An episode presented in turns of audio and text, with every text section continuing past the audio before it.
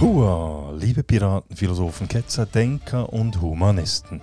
Herzlich willkommen auf dem Schiff des stoischen Piraten und auf unserer Suche nach dem Schatz des guten Lebens. Mein Name ist Matt und ich bin der Gastgeber des Podcasts Der stoische Pirat. Meine Damen und Herren, wir haben ein massives Problem, und zwar ein Führungsproblem. Und ich bin mir fast sicher, dass Ihnen das Ausmaß dieses Problems nicht bewusst ist.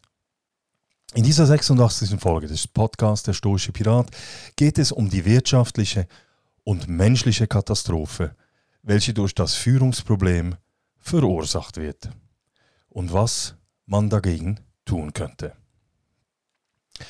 Wenn Sie das Transkript nachlesen möchten, dann gehen Sie auf meine Webseite www.müllermatthias.ch. Dort finden Sie auch die Quellenangaben und die übrigen Folgen des Podcasts Der stoische Pirat. Ich freue mich auch über euer Feedback und eure Gedanken zum Thema. Es nimmt mich Wunder, was ihr über das Führungsproblem und seine Konsequenzen denkt. Schreibt mir via meiner Webseite www.müllermatthias.ch. So, nun aber zum Thema. Das Umfrageinstitut Gallup befragte im Jahr 2021 fast 70.000 Arbeitnehmer in der ganzen Welt zu ihrer Arbeitszufriedenheit. Die Ergebnisse, die im Jahre 2022 veröffentlicht wurden, sind meiner Meinung nach schockierend. Gerade mal 21 Prozent der Arbeitnehmer sind nämlich mit ihrem Arbeitsplatz Platz und ihrer Arbeit zufrieden. Das bedeutet, dass nur einer von fünf Arbeitnehmern sich wirklich für seine Arbeit engagiert und sich mit seinem Unternehmen identifiziert. 61% aller Arbeitnehmer sind ihrem Arbeitgeber gegenüber völlig gleichgültig. Für sechs von zehn Arbeitnehmern ist die Arbeit also lediglich ein notwendiges Übel. Fast zwei Drittel der Arbeitnehmer leben für das Wochenende, den Urlaub oder den Ausgang. Bei der Arbeit tun sie nur das Nötigste, sozusagen Dienst nach Vorschrift. Und jetzt, und jetzt wird es noch schlimmer. 18% hassen ihren Job so sehr, dass sie das Unternehmen sogar absichtlich sabotieren. Dabei handelt es sich meistens um Menschen, die keinen Ausweg mehr sehen, die sich für zu alt für den Arbeitsmarkt halten oder die nicht genug ausgebildet sind, um auf dem Arbeitsmarkt konkurrenzfähig sein zu können. Und die deshalb glauben, dass sie dazu verdammt sind, bis zur Rente im Unternehmen zu bleiben. Oft handelt es sich dabei um frustrierte Menschen, die das Gefühl haben, dass das Unternehmen sie in irgendeiner Weise betrogen hat. Zum Beispiel Menschen, die dem Unternehmen seit Jahren treu sind und sich nicht ausreichend wertgeschätzt fühlen. Gallup fand auch heraus, dass sich 44 Prozent der Arbeitnehmer bei der Arbeit stark gestresst fühlen. Interessanterweise betont Gallup, dass diese Menschen sich nicht wegen der Arbeit gestresst fühlen, sondern bei der Arbeit. Es ist also nicht so sehr die Arbeit selbst, sondern die Arbeitsumgebung, die für den Stress verantwortlich ist. Insgesamt gehen der Wirtschaft 7,8 Billionen Dollar durch unmotivierte Arbeitnehmer verloren. Das entspricht 11 Prozent des weltweiten Bruttoinlandprodukts.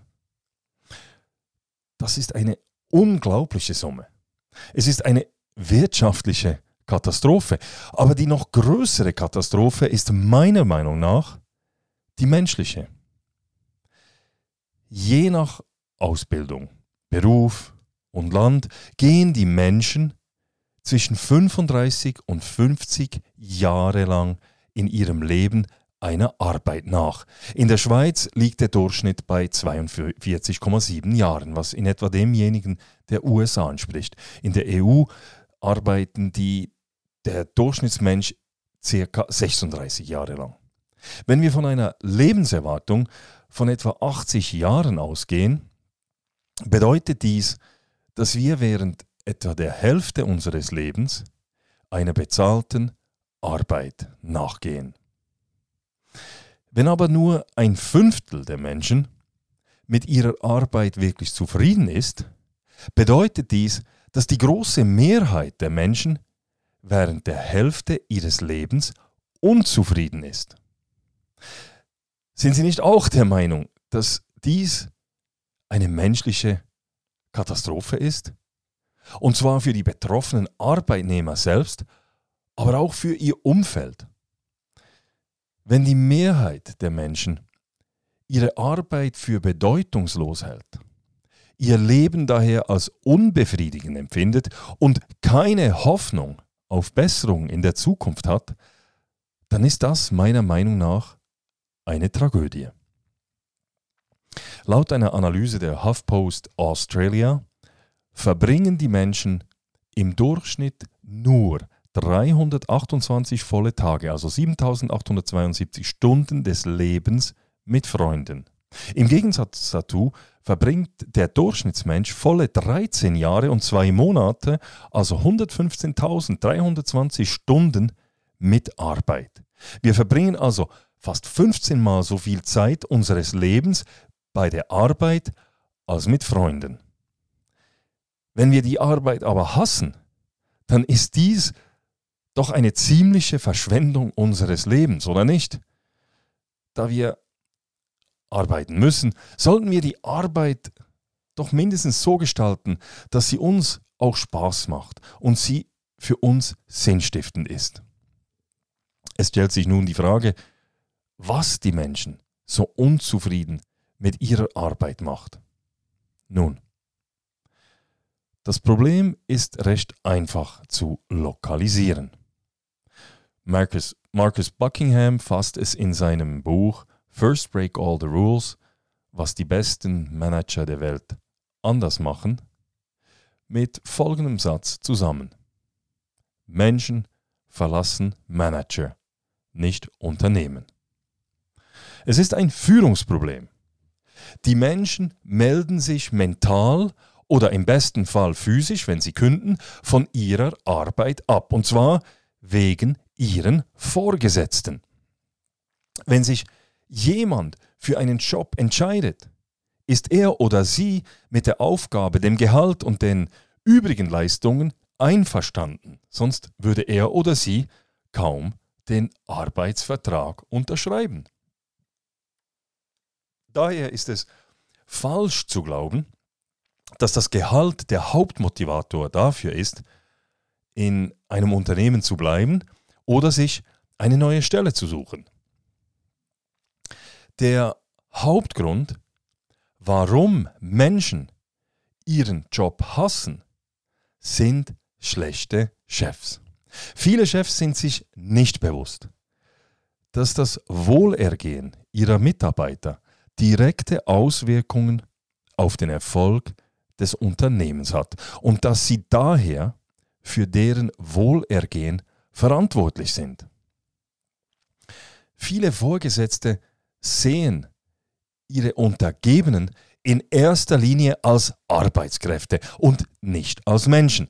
Daher versuchen sie, die ihnen unterstellten Mitarbeiter zu managen, so wie sie Prozesse, Zahlen, Maschinen oder Finanzen managen, anstatt sie zu führen.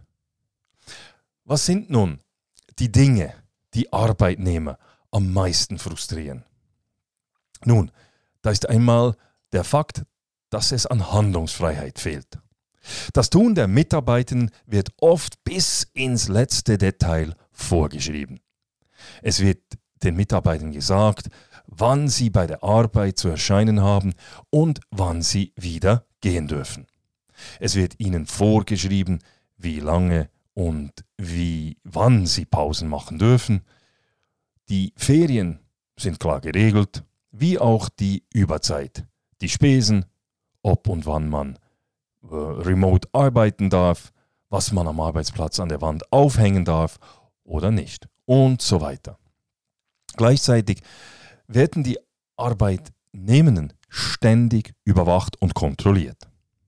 Vielerorts wird mittels Stempeluhr minutengenau überwacht, ob die Arbeitnehmenden auch die geforderte Zeit am Arbeitsplatz verbringen.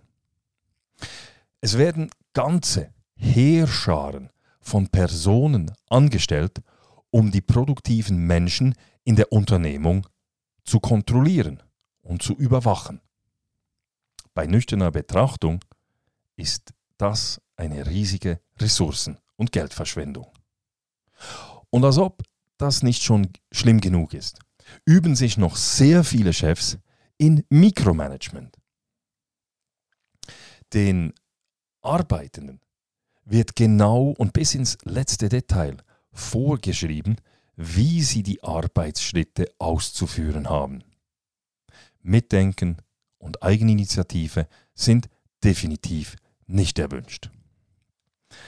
Schlussendlich sind all diese Regulierungen, Kontrollen und Mikromanagement ein Zeichen des Misstrauens der Unternehmensleitung gegenüber den Angestellten. Kein Wunder hassen so viele Menschen ihre Arbeit, wenn ihnen ständig das Gefühl des Misstrauens vermittelt wird.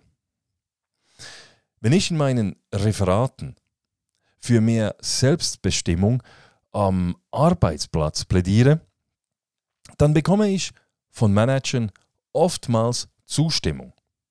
Und zwar, wenn es um kreative Jobs geht. Diesbezüglich setzt sich das Bewusstsein langsam durch, dass es wenig nützlich ist, kreative Tätigkeiten zu stark zu regulieren. Bei routinemäßigen Arbeiten die wenig Denkarbeit und Kreativität fordern, ist aber die Meinung immer noch stark verankert, wonach es dort Regulierungen und Kontrollen braucht. Dies ist meines Erachtens aber falsch. Vorschriften sind nur zwingend notwendig bei sicherheitsrelevanten Themen. Ansonsten sollten sollte auch Menschen, die routinemäßige Arbeiten ausführen, ein möglichst großes Maß an Selbstbestimmung zugelassen werden. Zwar hat mehr Handlungsfreiheit bei routinemäßigen Jobs keine direkte Auswirkung auf die Produktivität, hingegen aber auf die Zufriedenheit der Mitarbeitenden. Dies wiederum beeinflusst in positiver Art und Weise die Fluktuation und die krankheitsbedingten Absenzen. Dass es ökonomisch besser ist, wenn wir möglichst treue Mitarbeitende haben und wenig Absenzen, muss ich wohl nicht weiter erläutern. Autonomie am Arbeitsplatz kann viele verschiedene Formen annehmen. Unternehmen können ihren Mitarbeitern gestatten, ihren Zeitplan selbst festzulegen, selbst zu entscheiden, wie sie ihre Arbeit erledigen wollen oder ob und wann sie von zu Hause aus arbeiten möchten. Wenn man den Mitarbeitenden mehr Spielraum gibt, dann hat dies immer auch positive Auswirkungen auf die Organisation. Zu den möglichen Vorteilen gehören ein größeres Engagement der Mitarbeiter, eine bessere Leistung, eine höhere Produktivität und wie bereits erwähnt, eine geringere Fluktuation und weniger Absenzen. Ein weiteres immer wieder genanntes Problem ist die mangelhafte Kommunikation der Vorgesetzten. Nun, Kommunikation ist eine ganz schwierige Aufgabe. In meiner Erfahrung ist es kaum möglich, dass eine Kommunikation betrieben wird, die wirklich alle zufriedenstellt. Je größer die Organisation, desto komplexer wird die Kommunikationsaufgabe. Überall gibt es im Bereich der Kommunikation Stolperfallen. Nichtsdestotrotz werden vielerorts auch ganz grundlegende Fehler bei der Kommunikation gemacht. Ein solcher Fehler ist, dass in Organisationen zu viel befohlen statt überzeugt wird. Den Arbeitenden wird gesagt, was, wie und bis wann sie etwas zu erledigen haben. Die Absicht oder das Warum wird ihnen aber nicht erläutert. Die Arbeitenden werden in diesem Sinne wie eine programmierbare Maschine behandelt. Eine Maschine, die einfach ausführt, ohne sich über den Sinn des Tuns selber Gedanken zu machen. Bei, unserem, bei unseren Teammitgliedern haben wir es aber nicht mit Maschinen, sondern mit selbstständig denkenden Menschen zu tun. Menschen mit Wissen und Erfahrungen. Wieso, wieso also nicht dieses Wissen und diese Erfahrungen zugunsten der Unternehmung nutzen? Statt zu befehlen, sollten wir meiner Meinung nach die Mitarbeitenden mit einbeziehen, ihnen das Ziel erklären und auch erläutern, weshalb wir dieses Ziel erreichen wollen. In der Folge können die Mitarbeitenden sich dann selbst überlegen, was sie zu tun haben, um dieses Ziel zu erreichen. Sie werden somit zu Beteiligten, zu echten Teammitgliedern, statt lediglich zu banalen Ausführenden. Ein weiterer Vorteil ist, dass die Mitarbeitenden selbstständig im Sinne der Zielerreichung ihre Handlungen anpassen können, wenn der Plan aus irgendeinem Grund gestört wird. Sie müssen nicht zuerst warten, bis ein Vorgesetzter sich dem Problem annimmt und wertvolle Zeit verschwendet wird. Wenn die Arbeitnehmenden die Absicht der Vorgesetzten verstanden haben, können sie selbstständig im Sinne der Absicht handeln, eben ohne dass sie zuerst eine Vorgesetzte nach Handlungsrichtlinien fragen müssen. Ein weiteres Kommunikationsproblem ist die oftmals empfundene mangelnde Wertschätzung. Es ist meine Meinung, dass es bei der Klage über mangelnde Anerkennung weniger um die Wahrnehmung der Leistung geht, als viel, vielmehr um die Wahrnehmung des betroffenen Menschen selbst. Wir Menschen existieren, weil wir von anderen Menschen wahrgenommen werden. Stellen Sie sich mal vor, wie es wäre, wenn Sie von niemandem wahrgenommen würden. Sie würden nicht existieren. Es ist deshalb durchaus auch so, dass Menschen manchmal schlechte Dinge tun, nur damit sie endlich von der Umgebung wahrgenommen werden. Auch diesbezüglich gilt, dass Menschen eben keine Maschinen sind.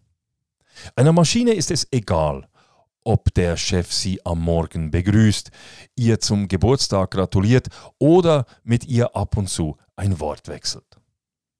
Etliche Chefs scheint dieser Unterschied aber nicht bewusst zu sein. Sie werden wie bei einer Maschine erst auf einen Mitarbeiter aufmerksam, wenn er oder sie nicht funktioniert, also nicht da ist oder einen Fehler macht. Ich habe die Erfahrung gemacht, dass es einen enorm positiven Einfluss auf den Erfolg einer Organisation hat, wenn man sich als Chef die Zeit nimmt, um mit den Mitarbeitenden regelmäßig in ungezwungenem Rahmen zu sprechen, mit ihnen ins Café geht, mit ihnen auch über andere Dinge als die Arbeit spricht, wie zum Beispiel über die Familie, das Abschneiden des Lieblingssportvereins oder über Freizeitbeschäftigungen mit ihnen spricht. Eines ist klar, dieser ungezwungene Austausch sollte auch authentisch sein. Ein Chef, der sich nicht für Menschen interessiert und der keine Empathie hat, ist als Chef sowieso ungeeignet. Führung bedingt die Freude und das Interesse an Menschen. Nun, es gibt noch etliche andere Punkte, die man verbessern könnte, um zufriedenere Mitarbeitende und schlussendlich eine erfolgreichere Organisation zu haben. Wenn wir aber anfangen, die Mitarbeitenden als vertrauenswürdige Menschen zu anerkennen, ihnen möglichst große Handlungsfreiheit und die Möglichkeit zur Selbstbestimmung geben, sie von reinen Befehlsempfängern zu mitdenkenden Teammitgliedern machen und ihnen den Respekt und die Aufmerksamkeit entgegenbringen, die jeder Mensch, unabhängig von seiner Funktion, verdient, dann ist dies bereits ein großer Schritt in die richtige Richtung. Das bedeutet auch, dass wir aufhören müssen, Menschen zu managen und stattdessen anfangen, sie zu führen. Denn Menschen kann man im Gegensatz zu Prozessen, Finanzen, Zahlen und Maschinen nicht managen. Menschen kann man nur führen. Aber dazu muss man sie eben primär als Menschen anerkennen. So, das war's für heute. Ich hoffe, ich konnte Sie ein wenig zum Nachdenken anregen und vielleicht auch etwas inspirieren. Schreiben Sie mir auf www.müllermatthias.ch Ihre Meinung. Was sagen Sie zum Führungsproblem und zur Tatsache, dass nur eine Minderheit der Menschen wirklich mit ihrer Arbeit zufrieden ist? Vergessen Sie auch nicht den stoischen Piraten, den Podcast Der stoische Pirat auf YouTube, Apple Podcast, Spotify und so weiter zu abonnieren und, wenn Ihnen der Podcast auch wirklich gefällt, diesen auch zu bewerten und zwar mit der Höchstnote und auch zu liken auf YouTube. Wenn Sie mich unterstützen möchten, dann können Sie mir via www.buymeacoffee.com slash stoicpirate ein oder mehrere Kaffees spenden. Herzlichen Dank an all diese Menschen, die das schon gemacht haben. Herzlichen Dank auch an all jene, die mir Geschenke, Bücher, Postkarten oder Briefe zustellen. Das ist wirklich toll. So, that's it. Ich wünsche euch eine gute Woche und hoffe, dass ihr auch in Zukunft wieder mit an Bord des Schiffs des stoischen Piraten kommen werdet. Macht es gut. Bis bald.